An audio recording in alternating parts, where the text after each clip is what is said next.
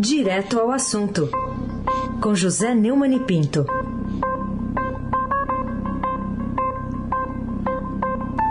Oi, Neumani, bom dia. Bom dia, Raíssen Abac, o almirante Nelson e o seu transatlântico no Suíço. País Gotardo, Moacir Biasi, Clã Bonfim, Emanuel, Alice Isadora. Bom dia, melhor ouvinte. O ouvinte Eldorado 107.3. Aysen Abac, o craque, o líder Bom, do Campeonato Brasileiro Opa. da Primeira Divisão. Opa, mas vocês estão felizes também, porque o Renato Gaúcho está chegando, o Nelson também está feliz, felicíssimo. É, Queria falar com você, para começar, sobre uma entrevista que você fez com alguém que entende muito, mas muito mesmo, de organizações criminosas, organizações mafiosas. E que diz que, para ele, o presidente da Câmara é cúmplice do presidente da República. É, assim, nós conhecemos muito bem o desembargador Walter Maierovitch, um, um juiz penal, especialista em organizações criminosas presidente do Instituto Giovanni Falcone, que foi o grande mártir né, da Operazione Manipuliti na Itália. Ele é de origem italiana e judia ao mesmo tempo. Né, a mãe italiana e o pai polonês judeu. E é uma figura, vamos dizer, uma figurinha, um arroz de festa aqui no Estadão. Né? Publica seus artigos na, no blog do Falso Macedo e também aqui nesse meu comentário, porque ele é meu, um dos meus consultores jurídicos, né, ao lado de um vizinho dele, o Modesto Cavalhosa. Bom, é, essa semana eu me surpreendi com uma. Eu fiz uma entrevista que eu publiquei ontem à noite no meu blog do Neumann, no, no Estadão. É uma entrevista para o meu canal no YouTube. É, mas eu fui, não é bem uma entrevista, é um, é um, papo que eu faço toda semana. Eu tenho uma entrevista, o Neumann Entrevista, a respeito da qual falaremos mais tarde, mas tem também essa aí, que é o Dois Dedos de Prosa. Então eu pedi a ele a gente conversar como amigos que somos a respeito do livro que ele está lançando e que é um livro muito interessante chamado é, Máfia, Poder e Antimáfia. É, porque é um livro sobre as organizações criminosas, mas não escrito com aquela chatice de juridiquês, ao contrário, parece um livro, um romance. E no meio do romance ele entrou na realidade me contando uma novidade. Eu não sabia, eu já tenho conversado tanto com ele, com o Modesto, mas ele me contou que esse poder discricionário do qual o Arthur Lira, presidente da Câmara dos Deputados, está abusando, pode se transformar em poder autoritário. Basta que a Câmara assim o decrete. Ele disse que esse, baseado no fato de que o Bolsonaro tem cometido excesso de crimes e, e não tem sido é,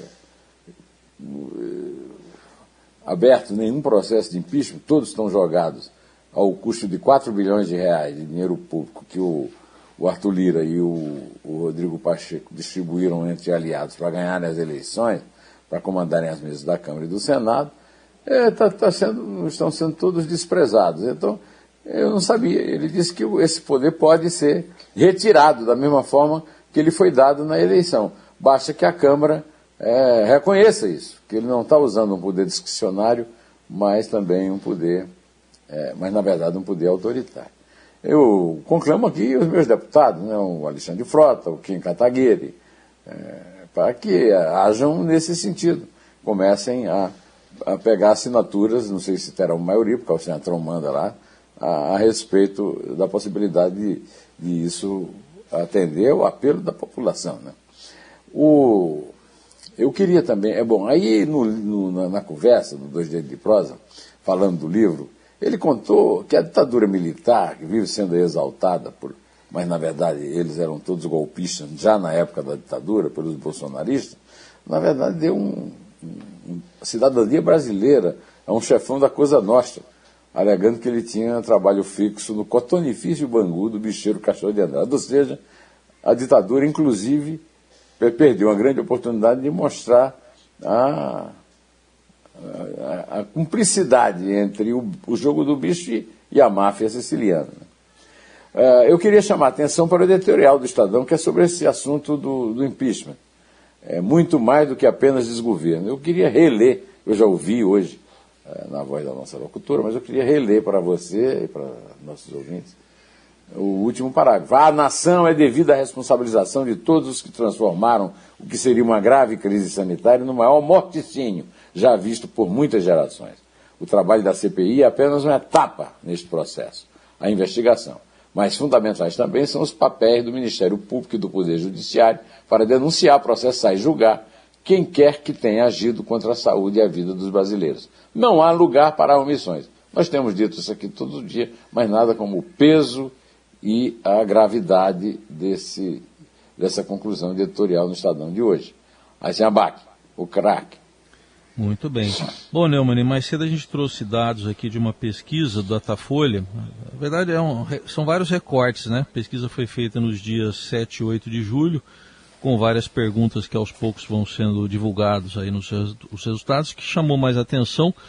Pela primeira vez, uh, tem maioria aí para abertura do processo de impeachment, 54% dos entrevistados querem impeachment e 70% dos ouvidos pelo Datafolha chegaram à conclusão de que tem corrupção no governo Bolsonaro. O que, que você diz desses dois recortes aí da pesquisa? É, 54% é a primeira vez, como você lembrou, que a pesquisa da Datafolha registra uma maioria a favor da abertura do processo de impeachment contra 42% contrários. É uma distância bastante é, é, significativa. Né? Na pesquisa anterior, eram 49% a 46%. Era praticamente um, um, empate técnico, né? Era um empate técnico, né? Isso foi divulgado no sábado e ontem o jornal Folha de São Paulo divulgou uh, também que nessa mesma pesquisa 70% dos brasileiros acreditam que há corrupção no governo de Jair Bolsonaro. De acordo com o levantamento que ouviu 2.074 pessoas com mais de 16 anos, nos dias 7 a 8 de julho, a percepção de corrupção é amplificada pelas suspeitas de irregularidades em contratos do Ministério da Saúde para a compra de vacinas contra a Covid-19. O, o, CPI da COVID, a CPI da Covid, com, com, desde o depoimento de Luiz eh, Miranda e de seu irmão Luiz Ricardo Miranda, deputado federal e servidor do Ministério da Saúde, é, chegou a reclamar do silêncio de Bolsonaro sobre esse depoimento, quando ele, o, o deputado contou que ele disse que isso era um rolo, um rolo do Ricardo Barros. E todas as descobertas em torno da Covid com vaccine mostram uma absurda, uma, é, uma responsabilidade gravíssima do presidente da República e dos seus puxa-sacos no, no, grande morticínio que o editorial do Estadão denuncia. Né? É, eu é, fiz um, um, um, vídeo também, publiquei tanto no meu ramal, no, no meu canal na, na, no YouTube, onde eu tenho 325 mil é, inscritos, e no, porta, e no portal do Estadão, no meu blog, é que o Bolsonaro está se borrando de medo, não apenas do impeachment, mas de uma possível cadeia depois da perda do foro privilegiado. Ele está fazendo por merecê-los, o editorial do Estadão é muito claro nisso, e eu insisto que a hora é de é, retirar o poder, como propôs o, o Walter Maierovitch, do é, do Arthur Lira, para que seja, enfim, debatida com seriedade a possibilidade de um impeachment. O editorial do Estadão é sobre um, uma consulta que a CPI da Covid fez a grandes juristas. Eu tenho insistido aqui, aqui na Eldorado, né, no YouTube, no meu canal, no meu blog, no, no, no Estadão, que a, a a CPI do, da, do, da Covid no Senado, agora com uma adesão tímida né, e bastante é, insatisfatória do, do, presidente do Senado, mas, bom, pelo menos uma, uma adesão, né? E o, o, Tribunal de Contas da União, com Ana Reis, é, presidente, o Bruno Dantas, corregedor, o Vital do Rego Filho, é, relator, é, tem sido digamos, as, os baluartes do sustentáculo da democracia aos arreganhos de autoritarismo do Bolsonaro e, e os seus ruminantes, inclusive alguns fardados. Aí se abaque o craque. Neumann, uma notícia aí do fim de semana, né? Tem um crime aí que mais de três anos depois ainda não se sabe quem foram os mandantes. Da, da vereadora Marielle Franco e do motorista dela, o Anderson Gomes. E agora, duas promotoras que trabalhavam no caso, na investigação, a Simone Sibilio e a Letícia Emile, pediram para deixar o caso. O que, que você diz sobre esse assunto? Mas é muito grave, né? Grave demais isso. Quer dizer, é, imagina as pressões que essas profissionais do direito estão sofrendo para pedirem para se retirar da força-tarefa que investiga o assassinato de Marielle Franco e do motorista Anderson Gomes. É, o Ministério Público tem sido lamentável, a escolha do Ministério Público foi uma escolha para favorecer Jair, Carlos e, e Flávio Bolsonaro, e eu vim com uma notinha oficial dizendo, ó, oh, a Procuradoria-Geral de Justiça do MPRJ desconhece, reconhece o empenho e a dedicação das promotoras ao longo das investigações que não serão prejudicadas. O MPRJ anunciará em breve os nomes dos substitutos das promotoras na Força Tarefa. A, a, a irmã de Mariela, a Aniele Franco, disse que a família foi pega de surpresa com a notícia. Saiu também o delegado. Agora, o, no caso do delegado, eu, eu não sei, eu, eu, achei que esse delegado, o que entrou, né, ele teve um, saiu, o Henrique Damasceno, teve um desempenho notável, inclusive no caso do, desse, é, do Jairo Júnior, que matou o menino é, Henri Borel. É, o delegado Moisés Santana saiu do cargo e foi substituído por Henrique Damasceno como titular da Delegacia de Homicídios do Rio de Janeiro. Né? A terceira mudança de delegado desde o início das investigações. Né? Eu quero lembrar que o Cláudio Castro é suspeito, é, bolsonarista, é, puxa saco de Flávio e da família Bolsonaro, e tudo o que cerca o desgoverno dele a sombra do Flavinho, é muito estranho. Isola ainda mais o Rio de Janeiro como Estado bolsonarista párea de um país também párea no mundo. Aí se abaque o craque. Muito bem. Eu queria que você falasse de outro caso também, que você até comentou semana passada aqui, aquelas revelações feitas pela Juliana Dalpiva, colunista do UOL, sobre esquema de rachadinha que já seria do então deputado Jair Bolsonaro. Mas agora, né, veio no fim de semana essa notícia da, de uma ameaça que ela sofreu de um nome conhecido, né, Neumann? Sim, senhor. Do senhor Frederico Assef, que nós temos comentado já há bastante tempo aqui, né, Raiz? É. É, que se apresenta como advogado Jair Bolsonaro e defende o senador. É impressionante como, como eles se dirigem, chamando as pessoas de comunista e tal. E ele então se dirigiu em péssimo português, péssimo português, é, como é que chamava mesmo o teu professor? O, o Frei Crisóstomo. Frei Crisóstomo. Frei Crisóstomo daria um zero para ele. E eu quero saber qual é a escola de direito que aprova um advogado, na verdade é um rábula, que escreve a palavra através, que já é um galicismo. Viu, o, o, o, o Jaime Negreiros, que foi meu editor na Folha, infelizmente já faz tempo, não está mais entre nós, não deixava usar através porque era um galicismo, através, né? Era só por meio de. Agora, ele usa através com Z. E aí escreveu lá: lá na China você desapareceria e não iriam nem encontrar o seu corpo. Disse, aí está dizendo que é tudo fake news, né? Eu quero dizer o seguinte: é, é, faça lá o que você faz aqui no seu trabalho para ver o que o maravilhoso sistema político que você tanto ama faria com você. É, é escreveu o Acef. Né? Essa obsessão anticomunista com através com Z é, já merecia do Felipe Santa Cruz, presidente da OAB, um processo de cassação de registro e da licença da escola em que ele se formou. É, e não declarações vagas e vazias né, desse petista lulista que preside a OAB. Aí se abaque, o craque. Bom, eu queria que você falasse também, você, no, você falou agora do Dr. Mairovich, né, mas você teve um bate-papo bem legal também com o Jorge Caldeira, o escritor Jorge Caldeira, ele está otimista né, nessa conversa que você teve com ele? Muito otimista. O, o Jorge disse que o Brasil vai ser caldeira, né? jornalista, historiador, competentíssimo, biógrafo do, é, do Mauá, Mauá, empresário do Império, um best-seller, né? É, que o Brasil vai ser o centro do mundo na vigência da economia do carbono zero, porque dispõe de uma fartura de elementos naturais que substituirão o fogo como fonte de energia. É, é um livro que ele fez com duas parceiras, né?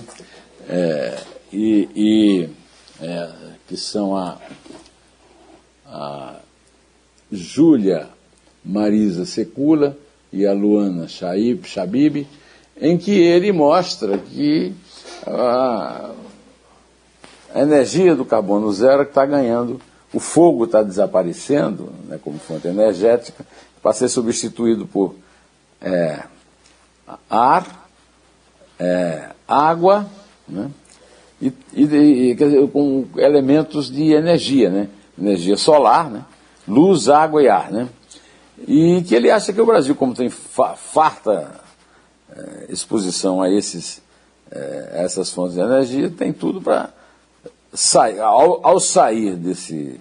Esperamos que saiamos no ano que vem dessa é, condição de párea do mundo, sejamos capazes também de, de confirmarmos aquilo que eles chamam de longeva tradição democrática. Ele conta na entrevista coisas do tipo assim, o Brasil tem o terceiro parlamento mais antigo do mundo e, ao contrário do que se pensa, não, não é um país assolado pela ditadura, ele é muito mais é, vocacionado à democracia. Vamos esperar que isso tudo aconteça, né, para podermos ainda em vida, pelo menos que o, o, os nossos filhos e netos sejam é, autorizados a viver nesse país que ele descreve. Né? Eles, né? Os três, ele e as meninas. Aí, Sabac, o craque. Bom, para fechar, eu queria que você falasse aí das finais que tivemos, né? É, Copa América, Eurocopa, teve Maracanaço da Argentina e teve, acho que dá para chamar de o Wembleyzaço da, da Itália. é, a Azzurra, eu estava torcendo muito pela Azzurra. Primeiro torcendo pela Eurocopa, que foi belos jogos, grandes seleções, e a Itália foi realmente a melhor seleção. E a Itália tinha uma fama de, de, de, ferrolho, uma fama de um jogo trancado e tal. Agora, tem três brasileiros, inclusive, no time, e, e, todo, e um time que joga para frente. Né? É, a Itália, a última vez que tinha vencido, apesar de ser várias vezes campeã mundial, a última vez que ela tinha vencido a Eurocopa tinha sido em 68, quando ganhou 2 a 0 da, da, da Iugoslávia. O time da Itália o melhor jogador é um cara que nasceu no Brasil, o Jorginho, né? e que bateu o pênalti decisivo. Empataram de 1 a 1 e é, 0 a 0 na prorrogação e ganharam nos pênaltis. Né? Enquanto isso, é, tivemos aqui a Cepa América, né? a Cova América. Né? E eu. É lamentável perder para um time. A Argentina já foi muito melhor do que o time do Tite é lamentável, é pior do que a Argentina mesmo. Não apenas porque o Neymar está longe do Messi, mas também porque o Tite tem coisas. Fred, que história, que, que, que é isso? Quem é Fred? Fred que eu conheço é aquele goleador. Né? Mas eu nem vou falar nada, porque vocês vão pensar que eu estou de marcação. Eu vou simplesmente né, ler aqui o que o Robson Morelli escreveu né, a respeito. Tite precisa acordar. A derrota da seleção brasileira na final da Copa América para a Argentina trouxe à tona um velho fantasma do time nacional. A falta de jogadas e de jogadores capazes de mudar o cenário e, consequentemente, o resultado. Comandados por Messi, o rival marcou seu gol ainda na etapa inicial, aos 22 minutos, com Di Maria. Uma falha horrível, disse Renan Lodi, que está sendo super elogiado, mas não joga nada, né? Portanto, o Brasil teve muito tempo para empatar e levar a decisão para a prorrogação, quem sabe virar ou ganhar nos pênaltis, mas fracassou como tem sido nas Copas do Mundo, que preocupa todos os brasileiros. Foi assim, só para refrescar nossa memória, que a seleção de Tito voltou mais cedo para casa no Mundial da Rússia. Martelou a Bélgica, mas o prego entortou. E o Brasil deu adeus ao torneio vencido pela França dias depois. Eu, eu quero lembrar que é, esse, esse, quinteto, o Brasil deve, na, na Cepa América, na vulgo Cova América, deve muito a um quinteto, viu, Reis? Hum, qual é? é? Jair Bolsonaro. Uhum. Rogério Caboclo, Tite, Neymar e Silvio Santos. Uhum. Esperar algum sucesso na Copa do Catar, meu amigo. Nem o Pacheco, lembra do Pacheco? Lembro. Lembra do Pacheco? Lembro. Nem o Pacheco espera, né? Você espera? O, não, o, não, tô, não tô animado não, viu? Não tô animado para essa Copa não. Esse Tite é um façante, rapaz. Olha, eu sigo muito o Gerson, viu? O canhotinha de ouro. Sim, sim. E o Gerson aqui tá certo. O Tite é um façante.